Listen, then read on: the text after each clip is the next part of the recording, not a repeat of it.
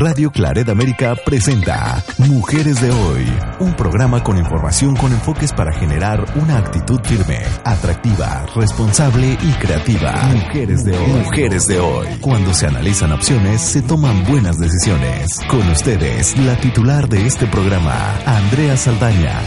Aquí iniciamos. Hola, ¿y cómo están el día de hoy, estimadas radioescuchas? Muchas gracias por acompañarnos. Hoy vamos a dedicar el programa a estos sentimientos que se han destacado tanto, tanto hasta llegar a ser motivo de un día especial para festejar. Por supuesto, estoy hablando del Día del Amor y la Amistad. Incluso hay quien dice que febrero es el mes del amor y la amistad. Les agradezco nuevamente que nos sintonicen en esta estación preferida de Radio Claret América. Les hablo desde San Luis Potosí. Soy Andrea Saldaña y estamos en el programa Mujeres de Hoy. En México, el Día del Amor y la Amistad se festeja el 14 de febrero. En esa misma fecha lo festejan otros países, Ecuador, Honduras, El Salvador, Guatemala, República Dominicana, Bolivia y Venezuela, por ejemplo. Nos dicen que los mexicanos somos cálidos, festivos, generosos. Quienes han tenido la oportunidad de vivir algún tiempo entre nosotros aseguran que es notable nuestra disposición a demostrar afecto y la necesidad de sentirnos apapachados por nuestra gente más cercana. Apapachados es una palabra muy rica para nosotros, apapachados, encariñados, cuidados. Algunos consideran que es una fecha comercial, que es frívola, pero en México la hemos enriquecido con nuestras tradiciones y alguna que otra idea original para manifestar nuestros sentimientos por alguien. Me gustaría comentar para nuestras amigas, en especial, lo que no es el amor. Estas fechas del amor y la amistad en ocasiones contribuyen a perpetuar muchos de los mitos del amor, en especial para las chicas con poca o nula experiencia en las relaciones de pareja. Lo que saben del amor está fuertemente influenciado por la televisión, el cine, la música, las revistas juveniles que en muchas ocasiones reproducen y refuerzan actitudes y comportamientos machistas y sexistas. La inexperiencia en las relaciones afectivas, en los comportamientos y sobre todo una falsa percepción de cómo deben ser, la sitúa en una situación de riesgo. Esa cultura del amor romántico ejerce una enorme influencia en el periodo de la adolescencia y a veces posibilita que se establezcan y se mantengan relaciones que se podrían considerar potencialmente destructivas. Una visión excesivamente romántica del amor puede contribuir a que las jóvenes toleren una relación asfixiante en la que el sentimiento amoroso se utiliza como justificación del control que la pareja pueda ejercer. Esta misma visión contribuye a que los jóvenes se relacionen desde un rol estereotipado que asocia el control con la masculinidad. Y en la adolescencia decíamos sobre todo porque es un periodo de rebeldía y de afirmación frente a los adultos. Y ello las lleve a veces a encubrir situaciones de violencia. Porque las jóvenes temen a las diversas reacciones de las personas mayores, a que subestimen lo que les ocurre o que las controlen o las sobreprotejan, o hasta que denuncien a su pareja o las alejen de ella. En resumen, ellas priorizan sobre su seguridad la idea romántica de lo que es el amor, aún limitando su libertad. No identifican conductas de abuso psicológico como violencia. Cuando piensan en el maltrato, lo hacen identificando agresiones físicas graves, aquellas que llevan a una mujer al hospital o la matan, sin recordar que es agresión, que es violencia, desde un golpe, desde un aventón. Consideran los celos como una muestra normal de amor que va a estar presente en todas las relaciones y no detectan conductas de control como indicadoras de violencia. Algunos estereotipos sexistas siguen presentes entre las jóvenes, pero también entre los jóvenes. ellos empiezan, algunos de ellos, a tener ese estereotipo de la mujer objeto. Al describir a su pareja ideal, los chicos lo hacen como objeto sexual y las chicas eligen al chico malo, cara dura o rebelde, que es el modelo atractivo. Los modelos de atracción no son igualitarios entre la juventud. Al contrario, atrae aquel o aquella más cercana al estereotipo tradicional. Chicas y chicos son capaces de identificar situaciones de discriminación hacia las mujeres en la sociedad y en su entorno, pero no en su propia relación de pareja. No pueden a veces identificar conductas de abuso y minimizan la importancia de situaciones de violencia. Por ello creo que el tema del amor y la amistad en este que dicen mes del amor y la amistad, hablar de mitos y de los peligros del amor romántico, pues era indispensable. La cultura idealiza el amor femenino como un amor incondicional, abnegado. Acuérdense lo que quiere decir abnegado, negarme a mí mismo, entregado, sometido, subyugado. A las mujeres se les enseña a esperar y amar a un hombre con devoción total, sacrificarse por amor, abnegación como requisito de amor, es decir, negarme, dejarme anular, dejar mi libertad supeditada en el ser amado, abandonar las redes sociales, familiares y afectivas por amor, olvidar sueños y metas por amor, competir con otras mujeres y enemistarse para siempre por amor, dejarlo todo por amor. Estos, amigas, son los mitos del amor cuidado. Es uno de los muchos riesgos del amor romántico. Es realmente una herramienta de control social y también a veces un anestésico. Hay que reconocerlo como una utopía, es decir, algo que no es, porque cuando se busca la relación, una relación perfecta que nos haga felices, que nos convencen que el mejor modo de relacionarse es perder la libertad propia y renunciar a todo con tal de asegurarle la armonía conyugal. Eso no es amor.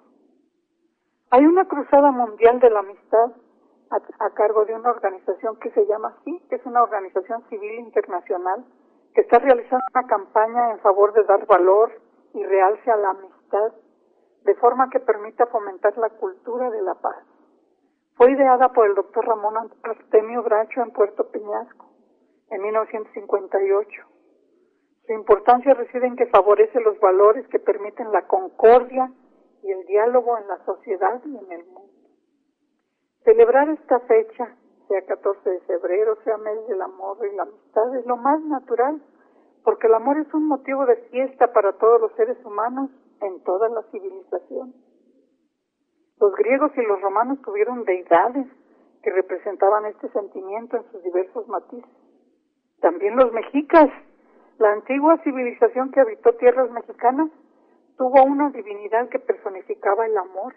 Bueno, eran dos, Xochipile y Xochiquetzal. Xochipile era como el Apolo de los mexicas, también conocido como Macuilxochitl. Era el dios del amor, de los juegos, de la belleza, de la danza, de las flores, el maíz y las canciones. Su nombre significaba príncipe de las flores. Y tenía una hermana gemela o esposa que era Xochiquetzal, que quiere decir flor preciosa o pájaro florido. Ella la asociaban con la fertilidad de la naturaleza y se decía que de ellos había nacido Centeot, el dios del maíz. Sin embargo, nada de esto se toma como referente en México para celebrar el Día del Amor y la Amistad. Se dice que esta fiesta es una aportación europea y existen varias versiones respecto a su origen. Una de ellas dice que los países nórdicos, que son Finlandia, Noruega, Dinamarca e Irlanda, en febrero es el mes durante el cual, ¿qué creen? Los pajaritos se emparejan y aparean. Otra señala que se trata de una fiesta romana que se cristianizó, esta fiesta estaba dedicada a Cupido, dios del amor, al que a través de ofrendas se le pedía por un amor ideal. Sin embargo, la versión más difundida y romántica cuenta que en Roma en el siglo III, cuando los católicos eran perseguidos y se prohibía a los soldados que se casaran por creer que solteros rendían más en batalla, un sacerdote llamado Valentín se animó a casar a las parejas en secreto. Pero el emperador se enteró y aunque se sentía atraído por la fe católica, acabó por condenarlo a muerte. En lo que llegaba el momento de morir, el sacerdote le dio clases a Julia, la hija de su carcelero, y se enamoró de ella. El día de su ejecución le escribió un mensaje que firmó de tu valentía. Se dice que de ahí viene el que muchas postales y tarjetas para ese día lleven impresa esa dedicatoria. Aunque la fecha en varios países es comercial, sea cual sea, se adapta muy bien al, al carácter cariñoso y fiestero que nos define a los seres humanos, no solo a los mexicanos. Nos valemos de este lindo pretexto para apapachar a la pareja, a los amigos y a la familia. Se dice también que es el día perfecto para declararse al chico o a la chica que nos gusta. Así que los días previos a esta fecha son de mucha expectación entre los amigos de la escuela o de la colonia. Esto también sucede entre los adultos. Es una fecha a veces usada para comprometerse en matrimonio o incluso hasta para casarse. Vámonos a escuchar un poema que musicalizaron desde mi autoría con la raíz del alma, interpretado por Erika Bernal. Muchas gracias, Cabina, por su apoyo.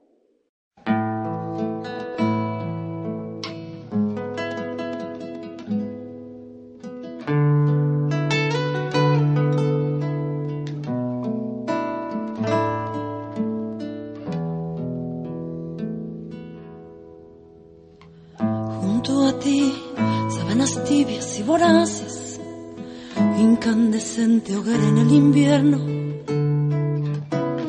fresca brisa de mayo desde abril. Al vértice del tiempo, allá en la intimidad, se humedece mi sangre con tu aliento, revienta su temblor a contraluz devuelve su grito ahogado, ajeno, agazapado exacto como el mar, como el sol que lo baña y su memoria. Amor, cuánta delicia y amarte tan despacio, amor y profundo amor, cotidiano y azul amor,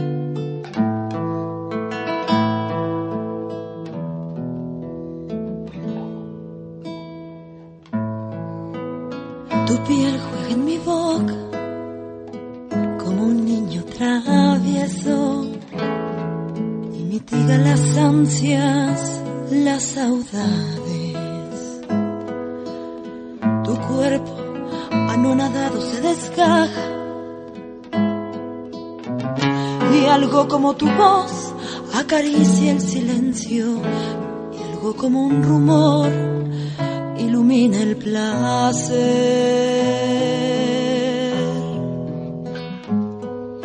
Amor, cuánta delicia amar y amarte tan despacio. Amor, abismado y profundo amor, cotidiano y azul. Amor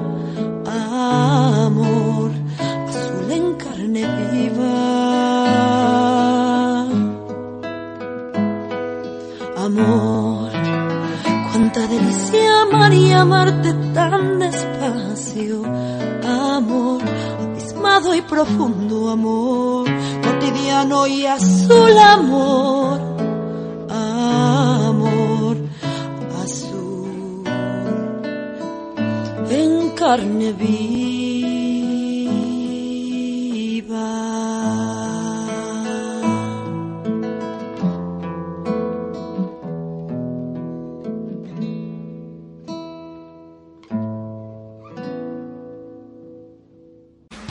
Estás escuchando Mujeres de Hoy con Andrea Saldaña en Radio Claret América. Hola amigas, de nuevo con ustedes. En caso de que acaben de encender su radio, déjenme decirles que estamos hablando del mes del amor y la amistad. El amor y la amistad son sentimientos sobre los que he escrito algunos poemas. También me atreví a hacer una traducción. Lo hice del inglés al español con un, en, un libro que encontré que, se llama Los sonetos del portugués. La autora es Elizabeth Barrett Browning, que lo escribió en 1850. El título en inglés era How Do I Love? Yo le cambié el título porque, pues sí, le metí mucho de mi, de mi manera de hacer las cosas y le puse el título de Esa necesidad de ti, quieta y callada. ¿Cómo te amo?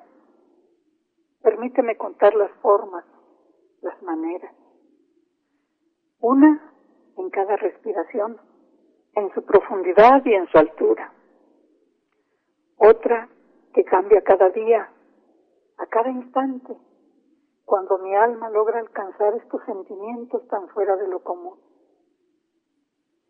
Hay otras formas diferentes al compartir todo contigo, íntegramente a plenitud, incluidos los sueños, algunas esperanzas y nuestros ideales. Te amo cada uno de los días y los minutos, en todos los niveles, desde donde se esconde esa necesidad de ti, quieta y callada. Esa necesidad que solo se ilumina con el sol, con la luna o con la luz insomne de una vela. Te amo libremente cuando otros necesitan esforzar. Sin tener ataduras, te amo en el silencio. Te amo en la palabra. Te amo a ti en el verbo y en la oración desnuda. Para que nuestro amor no sea nunca un trofeo, ni una sombra fugaz, ni siquiera una dádiva o un puerto. Te amo con mi aliento te amo en cada una de las sonrisas leves, de las sonrisas dulces, de las sonrisas amplias. Pero amo sin reservas hasta el sabor amargo deslizándose lento, como lluvia de otoño, que a veces humedece sin piedad nuestras vidas. Te amo, estoy segura, con la pasión dispuesta y reclinada en mi antigua nostalgia, en mi sed que es perenne te amo con este amor que en tiempo y destiempo se ha forjado. Su destino quizás es no perderse en este insospechado mundo que habitamos. Sabes, siempre me lo he propuesto y me mantengo firme, si Dios me lo permite.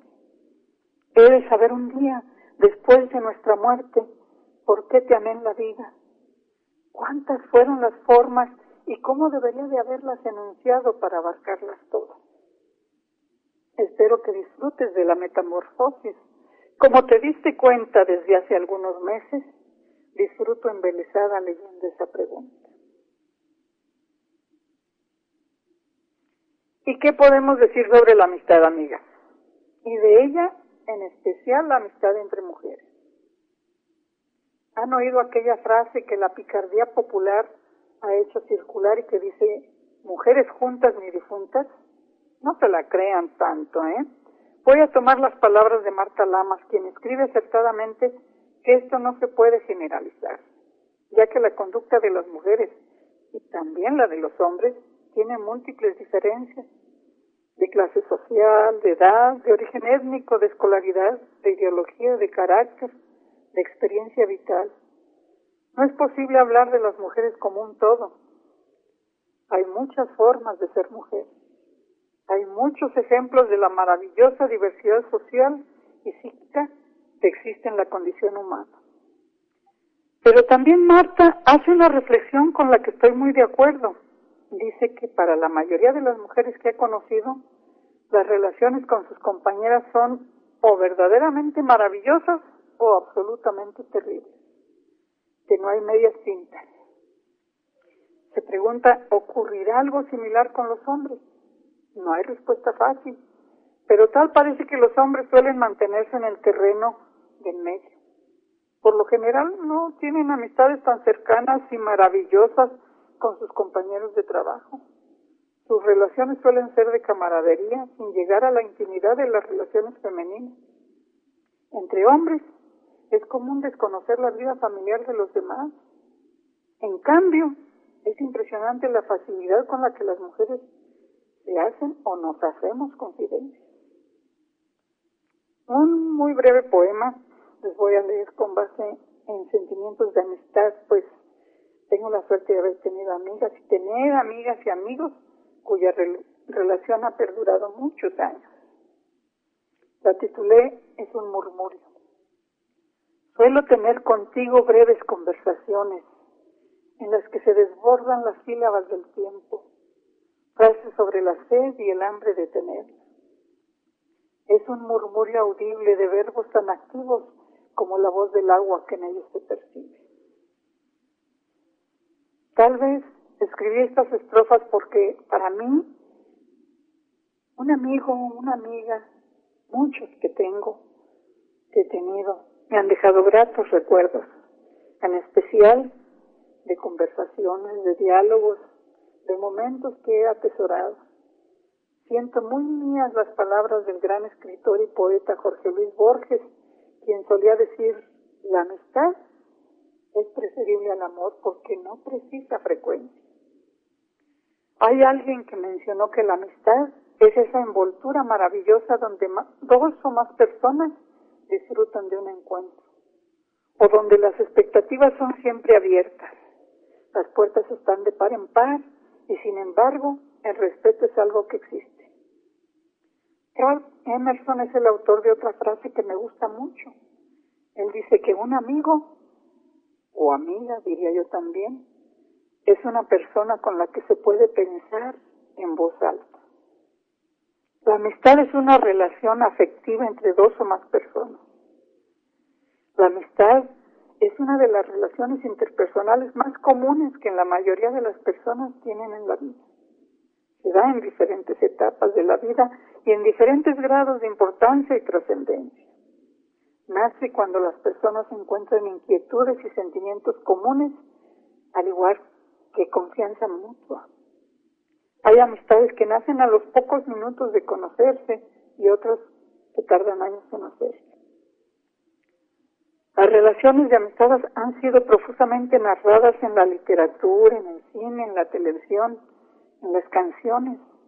Seguramente han escuchado la canción Amigo de Roberto Carlos.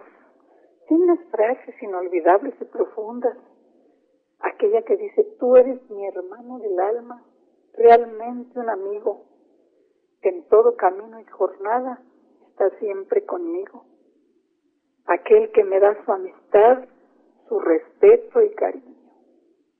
Luego como una evocación, dice, recuerdo que juntos pasamos muy duros momentos y tú no cambiaste por fuertes que fueran los vientos. Pero también incluye la honestidad como una condición presente en la amistad cuando ésta es sincera en la frase que dice, me dices verdades tan grandes con frases abiertas. Y termina repitiendo varias veces de manera gozosa es bueno así sentir que yo tengo un gran amigo. Amigas, amigos, esto ha sido todo por hoy. Disfruten el amor y la amistad en el día, en el mes y en todo el tiempo. Las fechas son lo de menos para regocijarnos ante estos sentimientos. Me despido deseando para ustedes lo mejor para hoy y siempre, que nunca falte en su mesa el platillo de la felicidad que podamos dar gracias por la oportunidad de vivir, de ser felices, de ayudar a otras, a otros a hacerlo. Muchas gracias al personal de cabina por su apoyo. Soy Andrea Saldaña y por hoy terminamos. Esto fue Mujeres de Hoy. Les recuerdo que pueden volver a escuchar este y los programas anteriores en el podcast de la página de Radio Claret América. Hasta pronto, pásenla bien. Radio Claret América presentó Mujeres de Hoy con Andrea Saldaña. Esperamos que lo haya disfrutado. Sus comentarios son importantes. Contáctenos en radioclaretamerica.com o en mujeresdehoy.mx.